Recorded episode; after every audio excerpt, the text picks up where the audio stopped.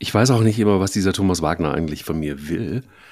Ähm, ich habe äh, halt ein bisschen anders irgendwie das Setting gemacht irgendwie in diesem Podcast. Aber ich finde, es ist immer noch gut und wir, wir spielen immer noch gut miteinander. Es ist irgendwie, es ist einfach nichts passiert. Also ich, ich bin, bin irgendwie, bin irritiert so ein bisschen. Bin wirklich irritiert. Was, was bist du jetzt gerade, bist du jetzt äh, Thomas Tuchel, bist du Tim Walter oder bist du Dimitrios Kramotzis oder bist du Nico Kovac oder bist du Jan Sievert oder wer bist ich du denn? Bin alles von irgendwie allem. Du hast es völlig richtig erkannt. Die Gemengenlage ist nämlich kompliziert. Und eigentlich wollte ich gestern bei Facebook posten, ähm, äh, Mike Kleiss ist in einer äh, komplizierten Beziehung mit Thomas Tuchel. Ich habe es dann gelassen, weil man weiß ja nie, was da oben am Tegernsee, der hat ja auch Facebook. Ne? Und äh, der guckt da auch rein, habe ich mir sagen lassen. Und, und wenn du dann da so als kleiner Podcaster plötzlich so einen Anruf kriegst von Herrn Freund oder so, dann weiß man ja nicht, wie das ausgeht.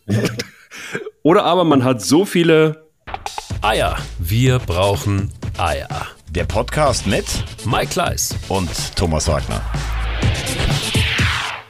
Thomas, endlich, also ich weiß, jetzt komme ich wieder so in so einen Prozess an Thomas Müller, wollte ich mal was sagen.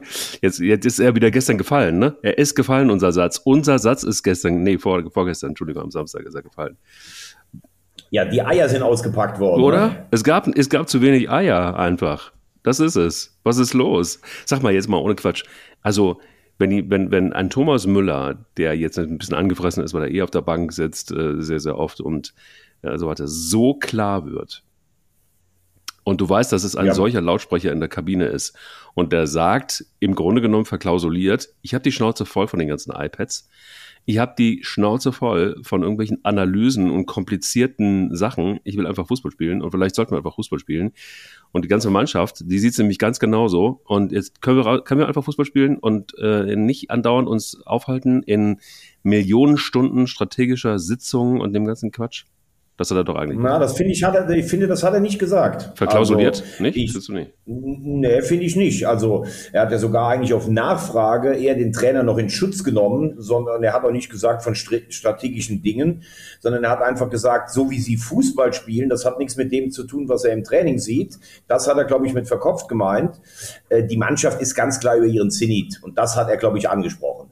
Also das war eine Demontage, das die schlimmste Bayern-Niederlage seit, seit dem 2-5 im Pokalfinale damals gegen, die, gegen Borussia Dortmund. Mhm. Ähm, sie wurden vorgeführt, sie hatten keinen Torschuss und das war Bayern München einfach nicht würdig. Und ich glaube, das wollte er ansprechen, ohne direkt jetzt über den Trainer herzufallen.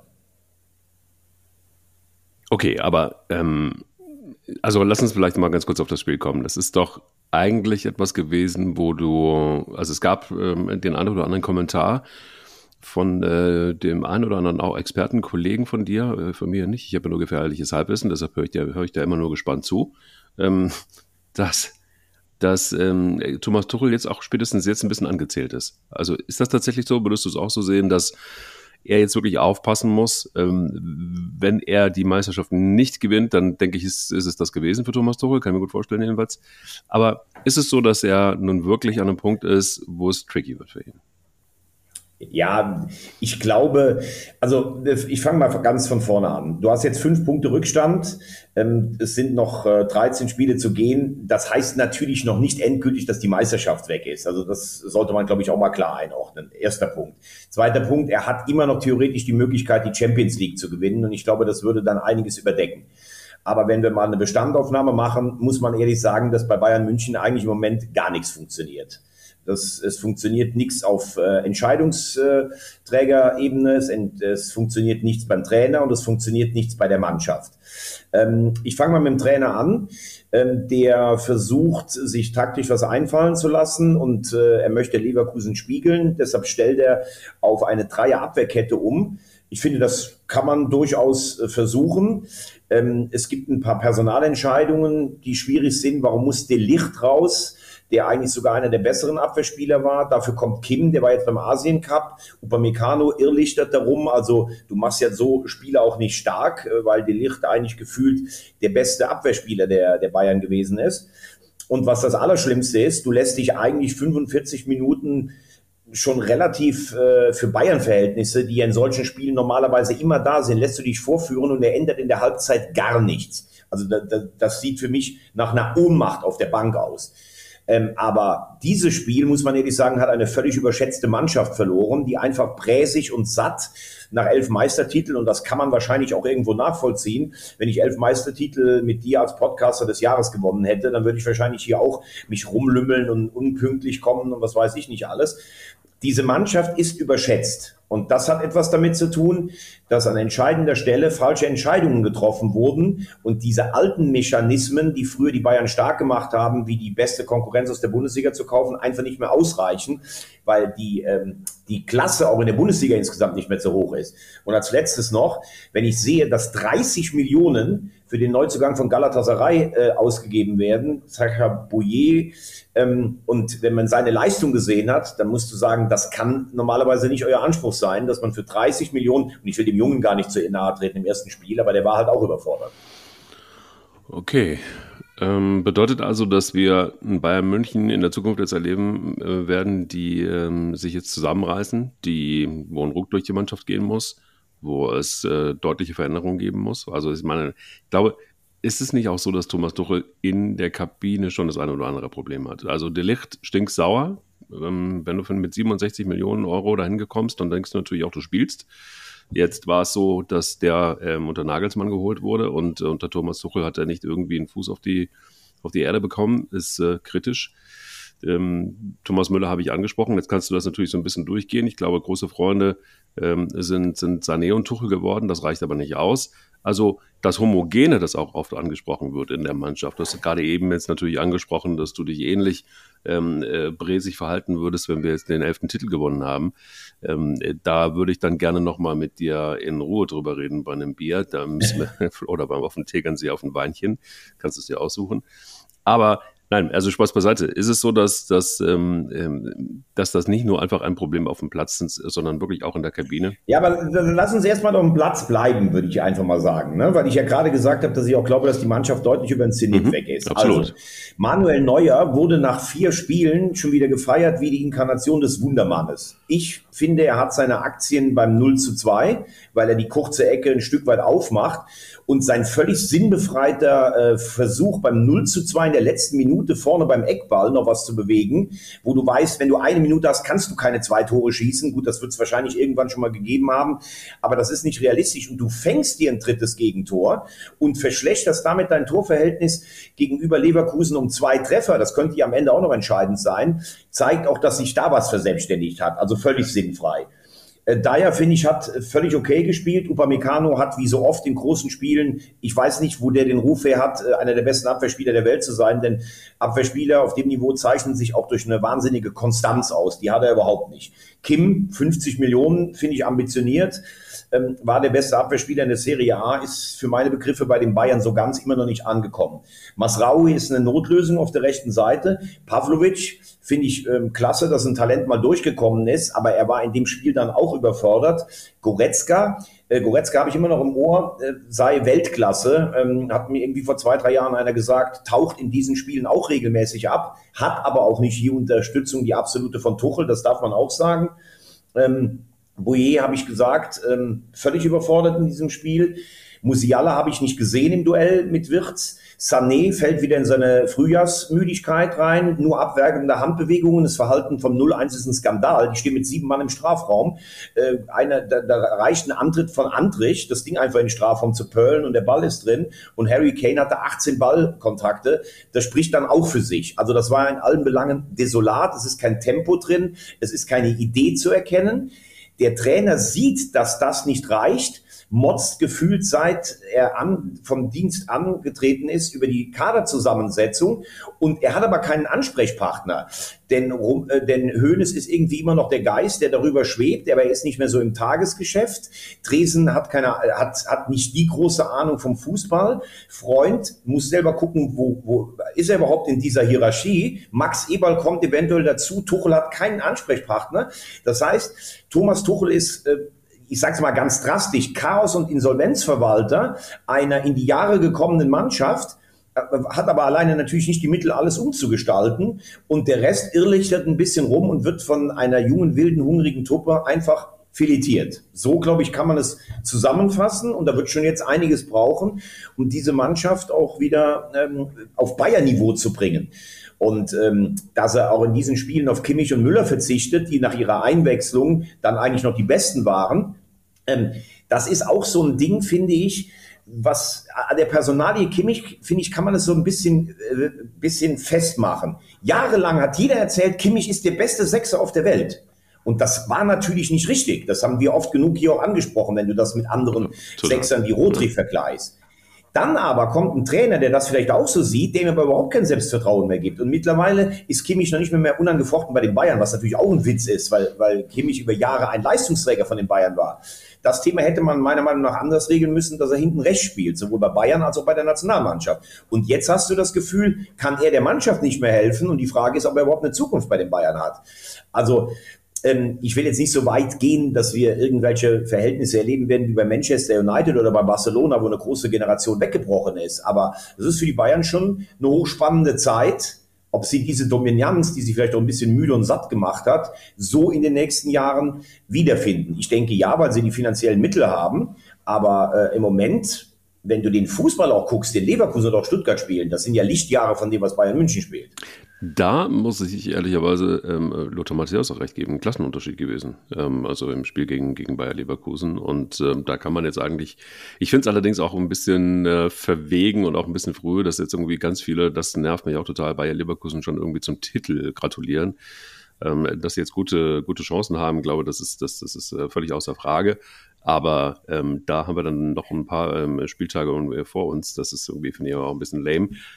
Zumal man ja auch sagen muss, dass, ähm, dass da auch immer wieder auf der Strecke was passieren kann, auch Verletzungen und so weiter und so fort. Aber ähm, absoluten Respekt vor, vor dem, was, was Xavi Alonso da leistet. Es ist, und die Mannschaft logischerweise. Ähm, hätten wir vor anderthalb Jahren, glaube ich, never ever ähm, erwartet, dass das so weit kommt. Nie. Und, Niemals. Und, ähm, und äh, jetzt wird er gejagt von Liverpool, von Real Madrid und äh, Barcelona und keine Ahnung, hast du nicht alles gesehen. So schnell kann es dann auch im Fußball gehen. So schnell kann es aber auch gehen, dass Bayer Leverkusen plötzlich nur noch auf Platz drei steht. Wenn die einfach mal, äh, wenn, wenn da einfach mal eine Serie äh, reißt, naja, also Platz drei, ich glaube, das ist ein bisschen unrealistisch. Ja, war ein bisschen populistisch übertrieben, aber du weißt, was ich meine.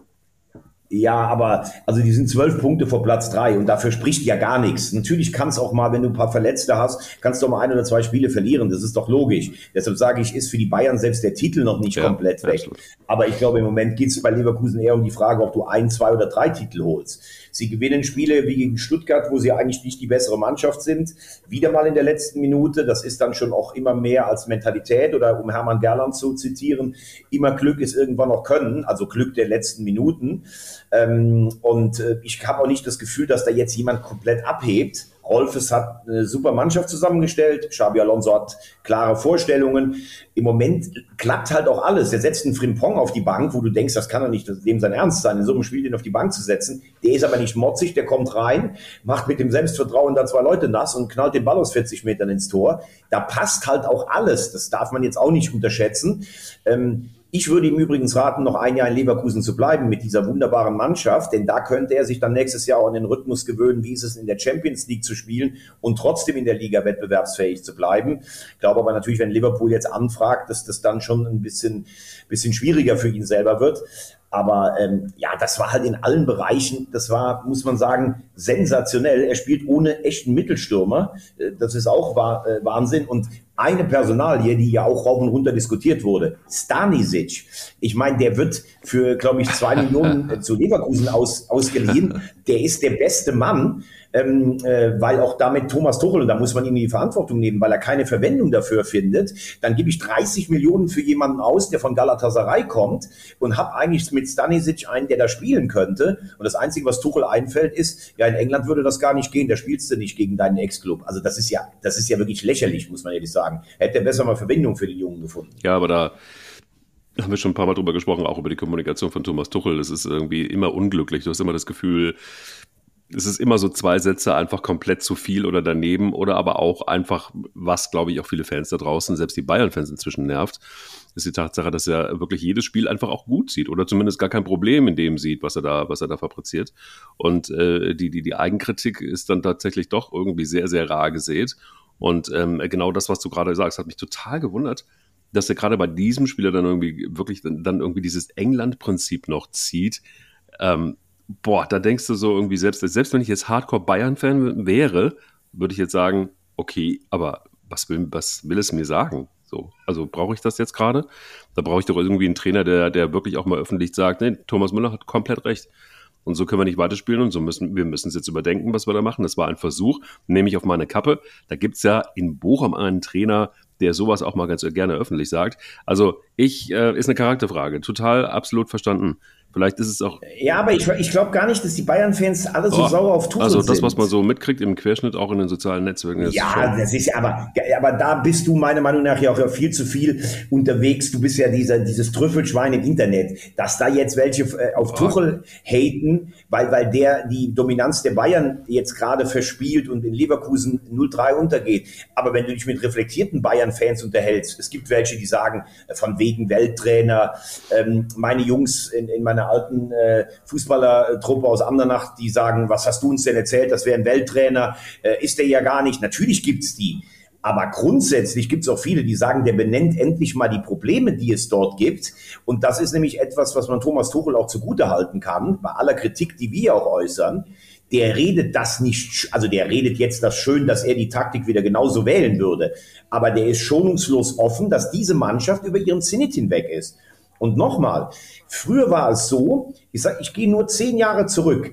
Wenn du da eine Konkurrenz in der Bundesliga hattest, die Bayern, wie Borussia Dortmund, die unter Klopp echt einen geilen Fußball gespielt haben, dann haben sie einfach in guter alter Bayern-Manier, haben sie Lewandowski, Hummels und Götze gekauft. Götze kann ich nur noch mal sagen, den selbst Pep Guardiola nicht wollte.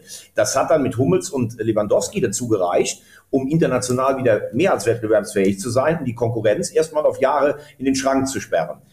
Das dieses völlig eindimensionale, wer ist denn in der Bundesliga gut, wen kaufe ich denn? Das fällt weg, weil das reicht nicht mehr, um in der europäischen Spitze mitzuspielen. Und die Bayern sind mit ihrem eigenen Erfolg ein bisschen Opfer davon, dass eigentlich für sie gefühlt nur noch Champions League Finale plus Double zählt. So. Und wenn ich mir dann die Truppe angucke, das haben wir ja eben gemacht, dann ist das nicht mehr absolute internationale Klasse auf dem durchgehenden Niveau. An einem guten Tag kann Bayern immer noch jeden Verein auf der Welt schlagen, selbst Manchester City.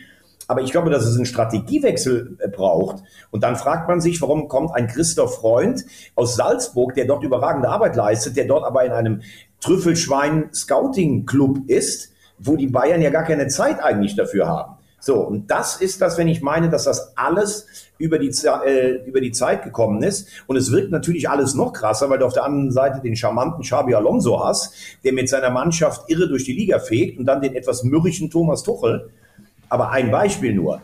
Alonso darf in der Pressekonferenz sagen, ich kann nicht sagen, ob ich nächstes Jahr hier bin, obwohl er Vertrag hat. Da sagen alle, ja, das ist normal. Wenn Tuchel sagt, ich will irgendwann mal in Spanien trainieren, fallen alle darüber her. Auch wir teilweise. Also das muss man schon sagen, die Ausgangsposition für die beiden Trainer ist natürlich auch komplett ja, anders. Das wollte ich gerade sagen. Also es ist nicht nur vereinsabhängig, äh, sondern es ist auch so, dass jeder weiß, dass ähm, Bayer Leverkusen jetzt eine gute Saison hat, wo sie, wo sie wirklich um den, um den Titel mal wieder mitspielen. Ähm, jeder weiß, dass Xavi Alonso ein, ein, ein junger Trainer ist, der, ähm, der jetzt gerade mal die erste wirklich richtig professionelle äh, äh, Trainerstation hat. Und dann ist ja auch so ein klar, dass wenn dann große Vereine winken, äh, dass man dann Probleme haben wird. Also so viel Realismus muss da ja auch sein. Und er sagt ja äh, letztendlich auch, finde ich auch wiederum gut, da die Wahrheit, ähm, dass er, dass er, dass er sich äh, da nicht festlegen will.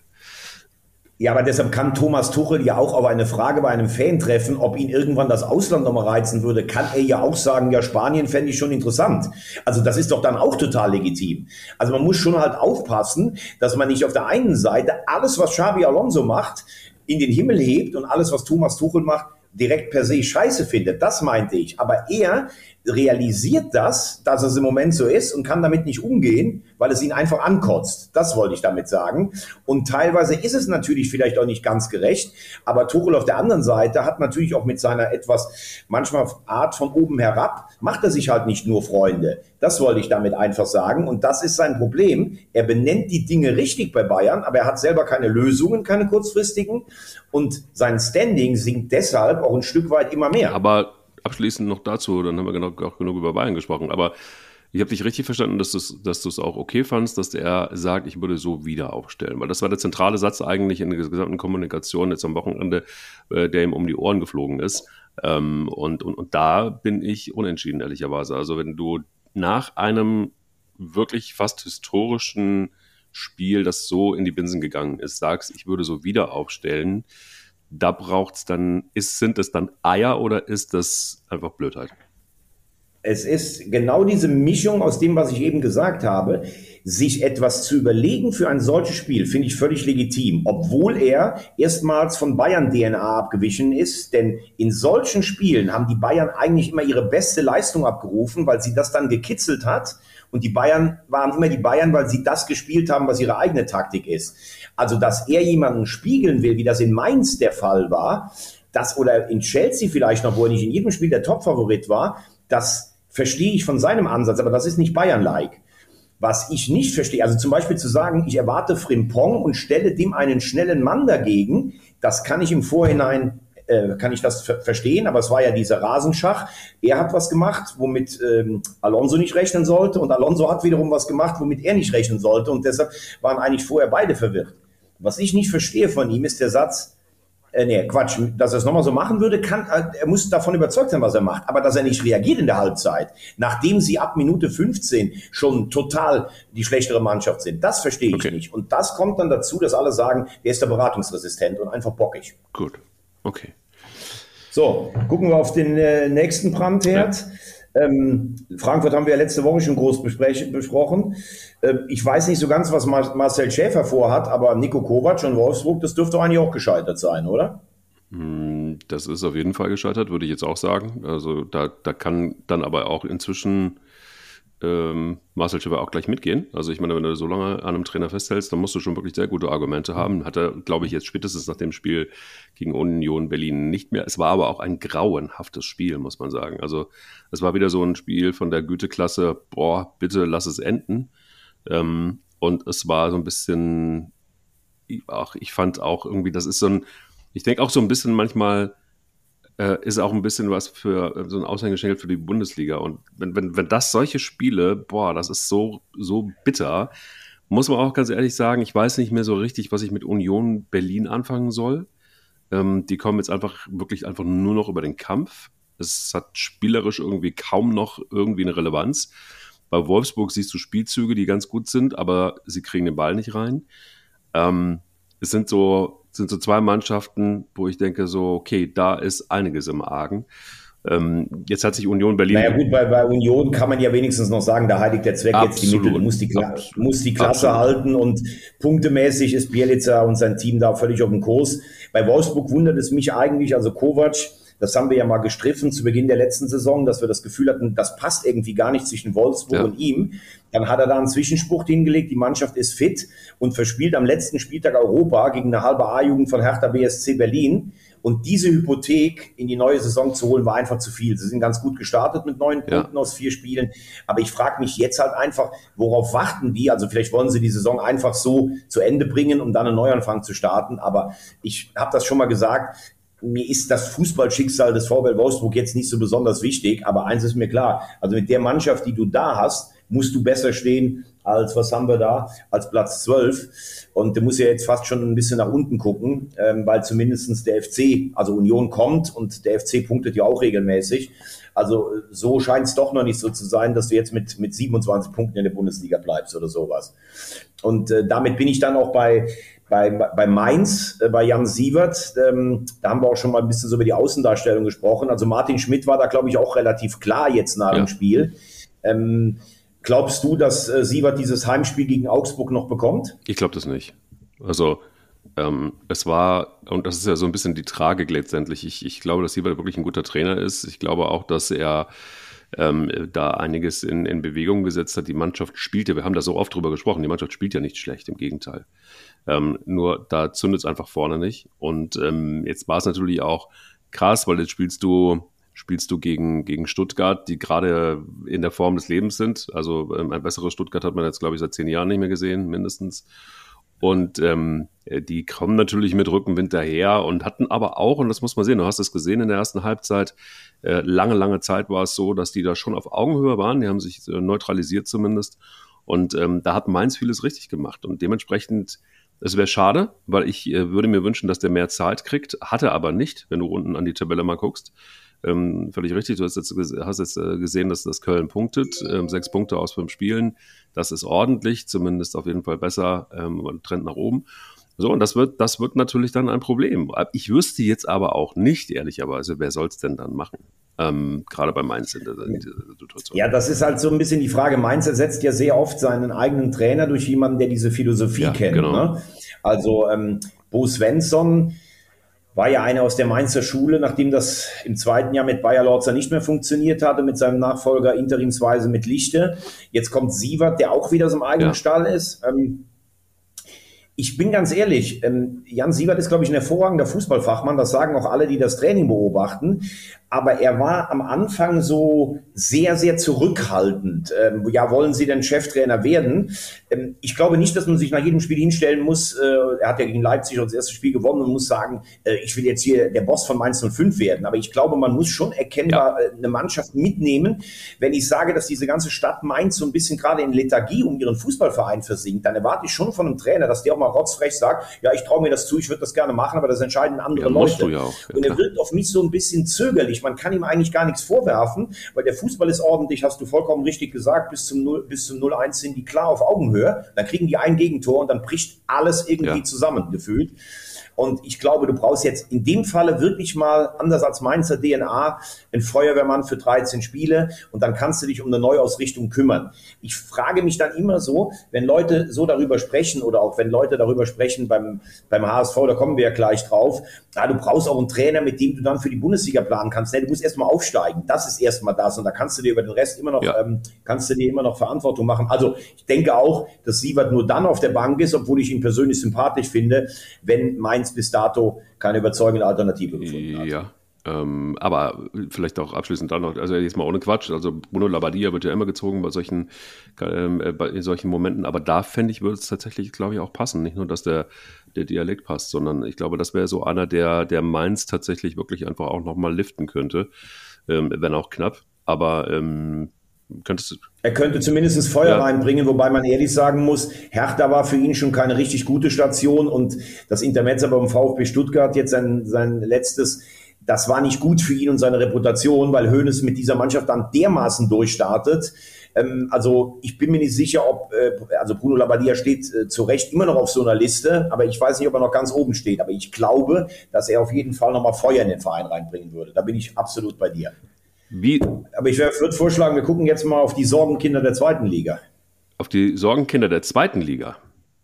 Ja, oder hast du noch welche in der ersten Liga? Sorgenkinder in der ersten, also okay, du willst direkt schon in die zweite Liga, mein lieber Freund. Du bist aber auch wirklich sehr schnell heute. Ja, ich habe jetzt nicht mehr so große, ich finde, ansonsten war das jetzt nicht ein Spieltag. Ich meine, dass Heidenheim mit Bremen gewinnt, sage ich Hochachtung, aber ich glaube nicht, dass das äh, jetzt so entscheidend für alle also ist. Also Leipzig wolltest du nicht nochmal hingucken? Also ich finde, das ist... Nee, Leipzig haben wir jetzt oft genug okay. drauf. Brauche ich persönlich nicht, aber wenn du das gerne möchtest, dann können wir gerne noch mal auf Leipzig gucken. Nein, das ist also das Einzige, was mich interessiert, ist deine deine Einschätzung, was diese Krise dort angeht? Also wenn du 2-2 jetzt auch schon wieder gegen Augsburg spielst und äh, wenn du dir die Ansprüche anguckst, dann, ähm, also wir haben ja jetzt einen, wir haben ja begonnen eigentlich, diese Folge begonnen mit einem kleinen Hinweis auf ein Trainerkarussell, das sich jetzt massiv drehen wird. Ähm, ich weiß, du kannst es kaum noch aushalten äh, und, und den HSV zu besprechen, aber ähm, Marco Rose noch fest im Sattel. Wir haben da einfach die Situation, das muss man ganz klar so sehen, dass ähm, äh, RB Leipzig nunmehr einfach auf Platz 5 darum dümpelt. Ähm, es ist nicht viel Abstand ähm, zu Borussia Dortmund, ähm, viel Abstand allerdings von Eintracht Frankfurt auf Leipzig wiederum. Ähm, muss man reagieren oder würdest du sagen, ja, nö, lass einfach mal laufen? Ja, also ich, ich bin eigentlich erstaunt. Ich, außer dem weißen Ballett, was du sogar dosierter einsetzt, kriegst du, glaube ich, in jeder, äh, in jeder Folge noch einen Link zu RB Leipzig. Naja, weil man sie einfach auch oben, also es ist leider so, ja, ich brauche es ja auch nicht unbedingt also, in der Bundesliga, aber es ist nun mal so, dass ich... Nein, dass ich ist, ist ja völlig okay. Also wie gesagt, mich interessiert es jetzt auch nicht so groß, ob RB Leipzig Champions League spielt oder Europa League. Äh, klar sind die Ansprüche auf Champions League ausgerichtet und äh, Marco Rosa hat jetzt, glaube ich, auch seine erste Krise. Auf der anderen Seite hatten die so ein Vollumbruch im Sommer. Platz 5 kann ja eventuell sogar noch für die Champions League reichen. Äh, sie sind in der Champions League dabei, gut im Pokal ausgeschieden, aber er hat einen Titel letztes Jahr gewonnen. Also um deine Frage nach dem Trainer zu beantworten, ich glaube nicht, dass Marco Rose jetzt äh, schon akut ähm, in der, äh, sich Sorgen um seinen Job machen muss sollte es bis Ende der Saison nicht zumindest leistungsmäßig besser werden, weil leistungsmäßig ist Stuttgart im Moment klar besser und Dortmund scheint sich auch gefangen zu haben, ähm, dann kann man vielleicht Ende der Saison die Frage nochmal stellen, aber ich glaube nicht, dass es eine der drängendsten gerade im Moment ist, auch wenn es äh, gerade im hohen Norden bei dir im Moment in Sachen Leipzig sehr zu brennen scheint. Das gerade. scheint zu sein. Aber es brennt ja noch mehr im Norden. Ähm, gerade eben vor einigen Minuten, bevor wir hier auf, angefangen aufzuzeichnen, kam die Meldung, das, was wir dann doch das ein oder andere Mal auch schon gedacht haben und viele andere auch, Tim Walter ist beim Hamburger Sportverein Geschichte. Zu Recht oder zu Unrecht? Nach einem 3 zu 4 gegen Hannover ausgerechnet, gegen die Topmannschaft aus dem Süden. wenn, man, wenn man von Hamburg ist. Ich habe zum Einstieg in die Sendung gesagt, für viele fängt äh, unterhalb von Hamburg ja schon in Italien an. Also die Hannoveraner, die sagen das sicher ein bisschen anders. Ja, also ich äh, finde, dass es jetzt allerhöchste Zeit ist, ähm, die, die Notbremse zu ziehen. Ähm, es gab ja schon, sagen wir mal, drei, mindestens drei sehr kritische Situationen in der Abendszeit in seinem ersten Jahr nach der Niederlage gegen Kiel, jetzt vor der Winterpause. Und äh, wenn Jonas Bolt sich an seinen eigenen Worten messen lassen möchte, dann ist es jetzt einfach auch Zeit. Denn er hat im Winter gefordert, dass die Defensive stabiler werden soll. Und in den letzten drei Spielen gab es neun Gegentore, teilweise vogelwilde Aktionen. Also Freitag war ja auch ein Spiegelbild von vielen Sachen. Und wenn du dich auch nicht total unglaubwürdig machen willst, dann musst du jetzt äh, reagieren. Äh, ich möchte trotzdem einen Satz sagen äh, ich habe das hier in unserem Podcast, auch wenn wir natürlich oft auch Kritik geübt haben, auch immer gesagt, ich bin keiner dieser sogenannten Walter Becher, der alles schlecht findet, was er macht. Ich finde, er hat echt auch Verdienste um den Verein. Die Hütte ist zu Hause voll, die Mannschaft hat eine Mentalität, sie ist ihm bis zum Schluss immer gefolgt. Ähm, sie ist immer wieder aufgestanden, es war viel Spektakel, er hat ein breites Kreuz, er kann Hamburg, diese Medienstadt, ähm, und mit ihm auch zum Beispiel Interviews zu führen, ist immer ein Vergnügen. Also möchte ich mich auf dem äh, Wege auch da gern nochmal persönlich da schon auch eine gewisse Achtung einfach zollen. Aber jetzt ist reicht's dann auch, denn das war ja absurd, wie sie am Freitag Fußball gespielt haben. Das hat ja nichts mehr mit, er sagt immer, das sind individuelle Fehler. Ähm, äh, da, dafür ist aber auch ein Trainer verantwortlich. Ja. Er sagt dann irgendwann, ja, ich muss mit diesem Material arbeiten. Das ist dann auch irgendwann schon eine Kritik. Es ist für meine Begriffe ähm, der stärkste Kader der zweiten Liga, weil auch eben Schalke und Hertha so schwächeln. Ähm, für völlig sinnfreie Fouls wie Benech beim 3-3, da kann er nichts dafür. Da hat auch jetzt im Moment gerade nicht mehr dieses Spielglück so gehabt. Das muss man auch ganz klar sagen. Aber warum mache ich dann am Schluss nicht mal, wenn ich ein 3-3 gegen einen Konkurrenten, nimm den Punkt mit, dann lässt der Hannover sechs Punkte hinter dir und kannst noch sagen, wir haben Moral bewiesen. Da rennen sie mit 10 gegen 11 in einen Konter ins offene Verderben. Also wie gesagt, ähm, es ist jetzt, äh, es kommt auch gerade die offizielle Bestätigung vom HSV. Meine Kollegen von Sky, äh, vor allen Dingen äh, Sven Töllner, die haben ja schon das vor über einer Stunde rausgehauen. Also Respekt auch für diese Recherchearbeit. Es ist jetzt genug und wenn man Bolt beim Interview bei mir gesehen hat nach dem Spiel, du hast es wahrscheinlich auch gesehen, äh, wie er gesagt hat, so können wir nicht weiterspielen, dann wusstest du eigentlich schon, dass es knapp wird. Ich habe mich eigentlich schon gewundert, dass es jetzt so lange gedauert hat. Ähm, also von daher ähm, danke an Tim Walter für das, was er auch richtig, richtig gut gemacht hat in den zweieinhalb Jahren. Aber es ist meiner Meinung nach jetzt auch die letzte Chance, die Saison in eine Richtung zu schieben, wo du sagen kannst, okay, wir äh, steigen auf, denn du siehst ja zum Beispiel Kiel hat jetzt sein Zwischenhoch, äh, Zwischentief überwunden und du hast auch Hannover und Paderborn wieder raus. War sehr schön zu sehen, also man, man, wenn man dich kennt und wenn man in dein Gesicht guckt, ähm, wenn du ein anderes Spiel, ähm, wenn du bei einem anderen Spiel arbeitest und wenn du dann beim HSV arbeitest, da ist die Anspannung äh, um, ungefähr um drei Level höher. Man sieht richtig, wie Thomas Wagner dort irgendwie in, in, in Richtung äh, Bank äh, steht und ähm, natürlich auch diese ganzen DFL-Geschichten und so weiter, Fans werfen allen möglichen Kram auf den äh, Dings, was das schön wegmoderiert, aber du siehst so richtig, okay, die Anspannung ist da, das Feuer ist da. Das würde ich mir tatsächlich auch mal von Louis Paul Reis wünschen, diese Anspannung, die du da hast. Aber das ist vielleicht. Na gut, der kam ja nur zehn Minuten rein, also der arme Kerl ist jetzt dafür nicht schuld, glaube ich. Okay, aber gut, du weißt, was ich meine. Ähm, ja. Ist der Weg jetzt frei? Eine Frage, eine Antwort für Steffen Baumgart. Ähm, also es, es gibt ja ein paar Kandidaten. Es wäre meiner Meinung nach die logische äh, Folge, weil ähm, Jonas Bolt ja immer gesagt hat, er möchte eine Mannschaft, die für diesen offensiven Ansatz äh, zusammengestellt ist. Ähm, äh, und das wäre, glaube ich, schon Steffen Baumgart. Ähm, man darf das auch mal sagen, bei allem Baumgart-Hype, wenn du jetzt siehst, wie ein Finkgräfe beim FC zum Beispiel aufspielt, dann fragt man sich schon, wo hat er den die ganze Zeit ja. versteckt? Wir haben durchaus auch ein paar kritische Töne gefunden ähm, für die Endphase seines Wirkens in Köln, aber man muss sagen, wie der damals Köln und den ganzen Verein angezündet hat, das würde ich mir von einem Baumgart dann auch erwarten und erhoffen in Hamburg. Und ich habe gesagt, das Wichtigste ist jetzt mal aus dieser vermeldeten Liga raus, also für den HSV. Die zweite Liga ist wahnsinnig attraktiv, in vielen Bereichen sogar wahrscheinlich attraktiver als die erste Liga. Bundesliga, aber aus Sicht des HSV nach sechs Jahren ähm, da rauszukommen. Und ähm, ich glaube, dass Baumgart das schon, äh, schon absolut gelingen würde. Er ist der natürliche Kandidat, die Fans wollen ihn. Ich glaube, du musst jetzt auch ein bisschen jetzt so die, die, die Wucht und Energie mitnehmen der Leute. Ähm, diese Stimmungsbild, wenn du jetzt, glaube ich, in Hamburg eine Umfrage machen würdest bei 1000 HSV-Fans, wie viele wollen Baumgart, da würden 950 sagen, hier, hier bitte. Ähm, also ich denke, das könnte passen. Er ist ein Norddeutscher, er hat seine Affinität und seine äh, Jugendliebe zum HSV immer betont. Äh, er hat einen Kader dafür, der da ist. Ich denke, dass er auch ein paar Sachen in Köln reflektiert hat.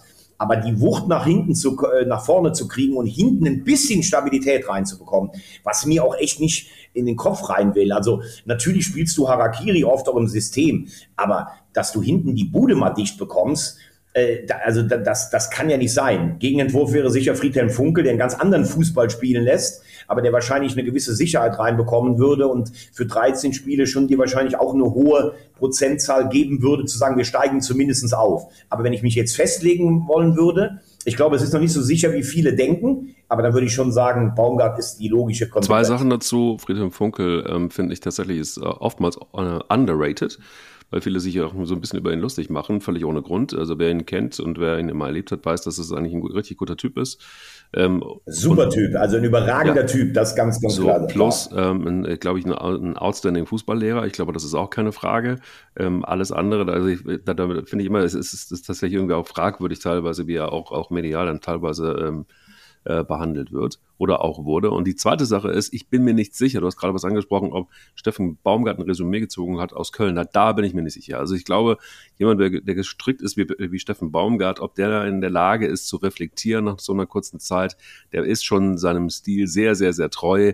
Und ähm, da wäre zum Beispiel einfach bei dem Krawallfußball ab nach vorne ähm, die ist natürlich schon die Frage, ob er dann in der Lage ist, mit diesem System die Abwehr zu stabilisieren. Also das, was, was dringend gefordert war. Ne? Also das ist schon einfach auch ein kleines ja, Pulverfass, ja, das du da einen, hast. Aber Mike, es gibt einen Unterschied. Er hat ja in Köln in den ersten zwei Jahren auch nicht nur Hurra-Fußball spielen lassen. Er hat sehr viel über Intensität, über die Außenbahnen und so. Aber das war ja eigentlich hinten schon immer relativ dicht.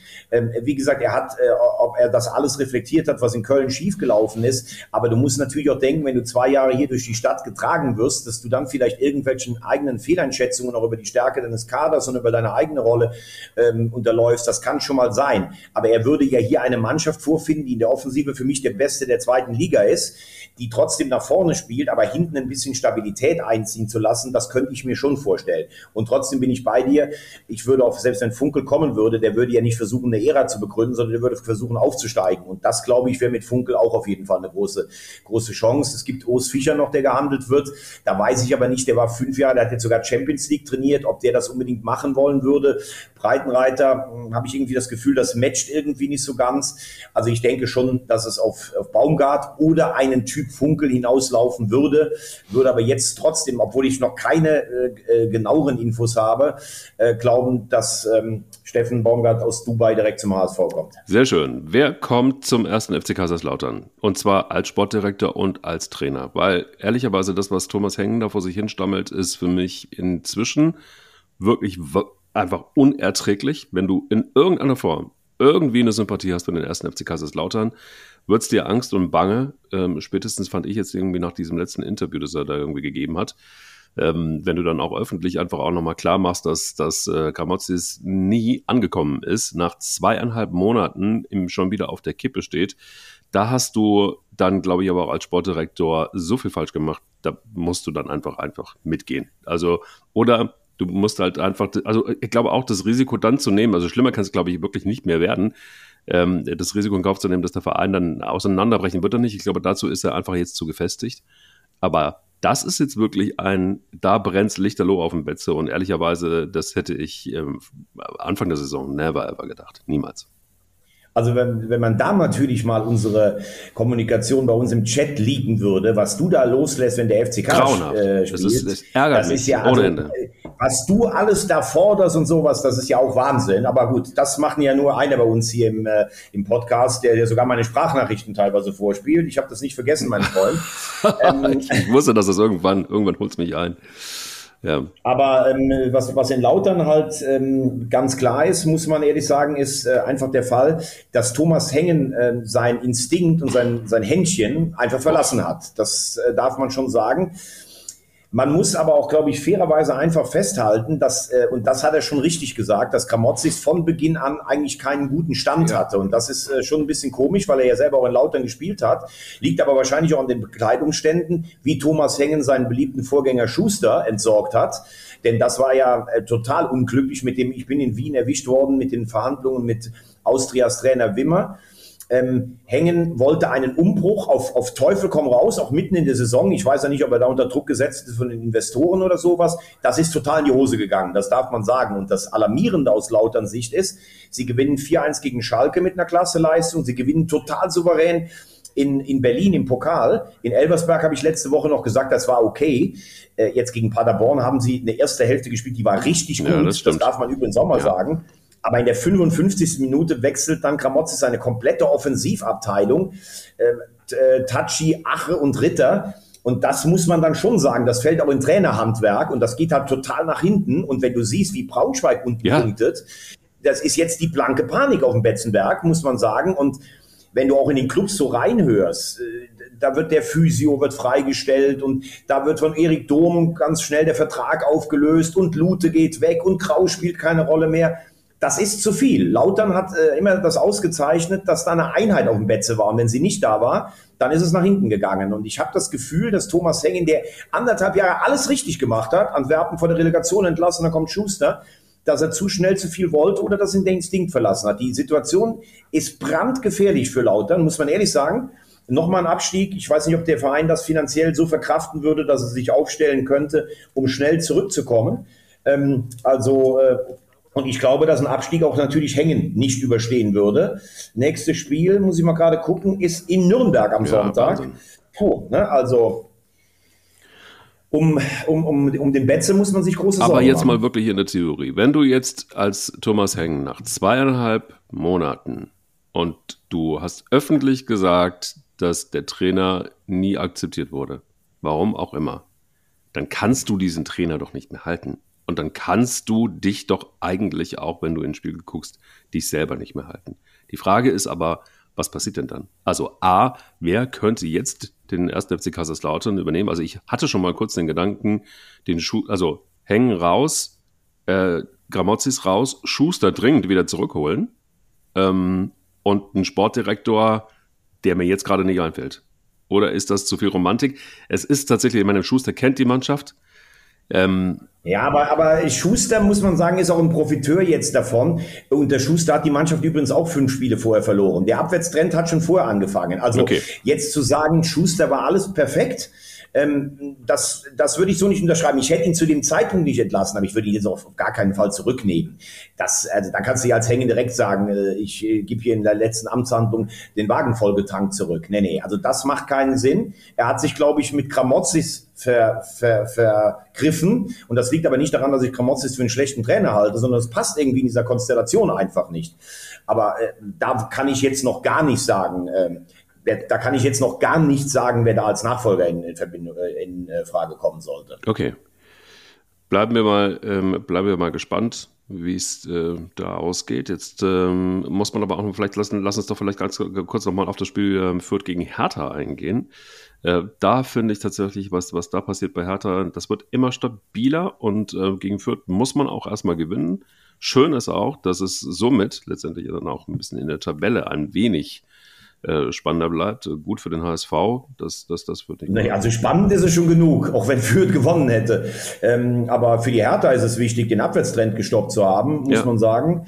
Ähm, Rese ist wieder gesund, äh, Kempf mit zwei äh, Kopfballtoren. ich glaube auch, dass es für Dada jetzt wichtig ist, mal wieder ein Ergebnis zu holen. Ähm, ja, und oben hat jetzt Kiel einfach ähm, Jetzt hat Kiel wieder gewonnen. St. Pauli hat auch mal ein Spiel verloren. Wenn, bin jetzt mal gespannt, ähm, wie, wie sich das bei St. Pauli auswirkt. Die wirken mir aber trotzdem am stabilsten insgesamt. Aber ich sage ja auch, Paderborn und Hannover sind, ähm, sind einfach wieder in der äh, Verlosung. In der Verlosung. Ja. Ne? Also das ist schon nicht nur die beste, sondern auch die spannendste zweite Liga. Sehr gut. Dann sind wir auch erfolgreich so. durch die zweite Liga. Und eins würde ich gerne, aber ich gerne noch machen. Ich weiß nicht, ob du noch was ja. hast. Ich finde eine. Hast du noch was, Nein, lieber Mike? Im Moment nicht. Aktuell bin ich richtig bedient. Ich, ich finde eine Wahnsinnsgeschichte. Ich weiß nicht, ob du das so verfolgt hast. Ist der Afrika Cup. Denn ähm, der ist hier in der Elfenbeinküste, hat der ja stattgefunden. Und die Elfenbeinküste hat das dritte Vorrundenspiel gegen, halte ich fest, Äquatorial Guinea zu Hause 0 zu 4 verloren und ist nur weitergekommen, weil von 24 Mannschaften eben auch die vier besten Dritten dabei waren und ist als letzter Dritter ins Achtelfinale ähm, gerutscht. Hat dann den Trainer rausgeschmissen in, in einem wilden Heimturnier und hat seitdem ähm, äh, in Elfmeterschießen, in ganz engen Spielen das Ding gezogen und gewinnt gestern gegen Nigeria in, äh, mit 2 zu 1, dreht das Spiel und ich finde die Geschichte einfach wirklich Wahnsinn, weil ich es ihm auch gönne. Sebastian Haller hat das entscheidende Tor geschossen. Ich meine, der ja nun wirklich auch erst mit Dortmund so eine fulminante Rückrunde gespielt hat, dann verschießt er den Elfmeter für Dortmund im letzten Spiel. Also das da zu drehen, muss ich ganz ehrlich sagen, Hut ab. Finde ich einfach eine geile Geschichte und freut mich für die Ivora einfach, dieses Heimturnier gewonnen zu haben. Boah, dass du dann nochmal so eine Farbe reinbringst in diesen Podcast, das ist ja wirklich fantastisch. Ja, ich gucke halt über den Tellerrand hinweg, äh, gewinne zum dritten Mal. Ähm, ähm, zum dritten Mal den, den Afrika Cup gewonnen, was ja auch immer ein schwieriges Turnier ist mit diesen klimatischen Unterschieden auf diesem großen Kontinent. Viele Favoriten ausgeschieden von den acht Viertelfinalisten des letzten Mals, war diesmal keiner unter den besten acht. Also ich finde sowas immer sehr interessant. Es ist äh, technisch äh, sehr, sehr ansprechender Fußball, teilweise auch sehr wild, aber das ist schon was. Also in, äh, beim nächsten Afrika Cup, da machen wir abends zusammen einen schönen Fußball. Ja, hallo, da gibt es zwei Tickets und dann fliegen wir dahin. Ja, gut, so, hast vollkommen recht. Also, wir, wir, nehmen zwei also, Tickets, bitte. nehmen wir uns. Also das war jetzt einfach wirklich nur 46 Minuten Vorgeplänkel auf das, was jetzt noch folgt wir müssen die Champions League tippen. Das ist das Allerwichtigste. Also tut mir furchtbar leid. Das, das ist das Highlight. Darauf habe ich mich jetzt das ganze Wochenende gefreut. Übrigens Gratulation. Du hast letzte Woche natürlich klar gewonnen, eigentlich jetzt schon, weil ähm, du hast genau Leverkusen gegen äh, Stuttgart hast du genau richtig getippt. Dafür Gratulation. He is back. Ich bin wieder zurück. So, und ja. bevor ich gleich mich jetzt um alles kümmern muss, um Baumgart, um Funkel, um was weiß ich nicht alles, tippen wir gerade noch die beiden Spiele der Champions League diese Woche. Ne, die, die vier. Also Leipzig gegen Real Madrid, sage ich 1 zu 3. Das würde ich gerne noch erholen auf ein 0 zu 4. Kopenhagen gegen City, was sagst du? Das wird ein 1 zu 3 sage ich ein, ein ja, sage ich ein 0 zu 2. Mhm. Lazio gegen die Bayern tippe ich 1 zu 2. ja, ähm, da, das drehe ich um, das sage ich, das wird ein 3 zu 1 für Lazio. Boah.